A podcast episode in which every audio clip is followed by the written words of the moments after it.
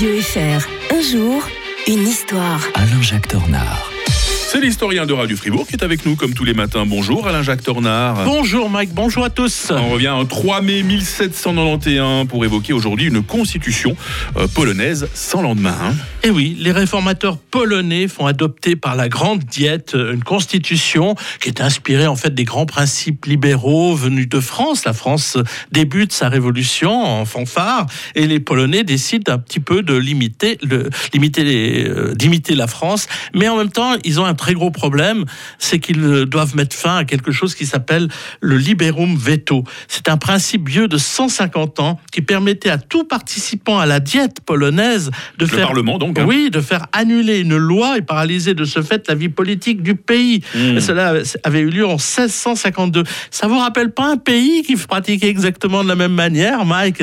C'était notre bon vieux corps helvétique Ah, avec sa mais oui, diète, sûr, avec ouais. sa Taxatzung, Ouais. qui se réunissait une fois par an et où toutes les décisions devaient être prises à l'unanimité. Ce qui est jamais facile. Et hein. c'est pour cela que pour la Suisse, c'était véritablement un contre-exemple, la Pologne. Vous pensez que ce pays allait, à un moment donné, euh, inclure la Lituanie, il allait jusque la mer Noire, quasiment. Mm. Euh, c'est un immense pays, mais le problème, c'est qu'avec ce principe du li- liberum veto, eh bien, ça avait paralysé complètement le pays.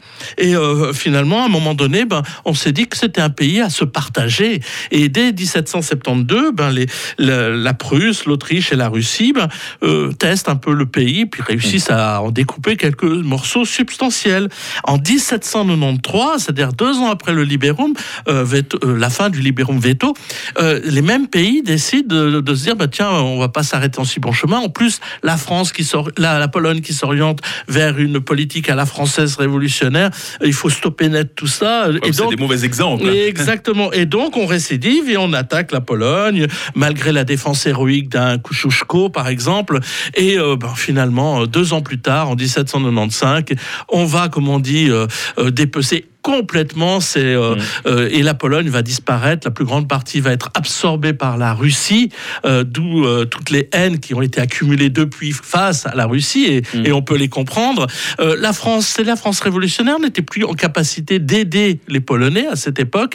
Donc c'est pour cela que on va pouvoir s'en prendre à ce pays. Mais pour la Suisse c'est une sacrée alerte parce que elle, a- elle aurait pu subir exactement le mauvais, le même sort si ses voisins s'étaient montrés quelque peu euh, méchants à son égard. C'est- toujours intéressant de tirer des parallèles comme ça entre euh, différents pays. Puis bon, toujours beaucoup d'émotions hein, quand vous nous parlez de la Pologne. N'oublions pas que vous avez du sang polonais dans, dans les veines, mon bon Alain Jacques. hein. Mais oui, tout à fait, par, oui, tout à fait. On va revenir à un 4 mai 1939 demain. On évoquera une formule euh, mourir pour Danzig. On verra que c'est toujours d'actualité. Bonne journée Alain Jacques. Bonne et on reste en Pologne. 7h25 sur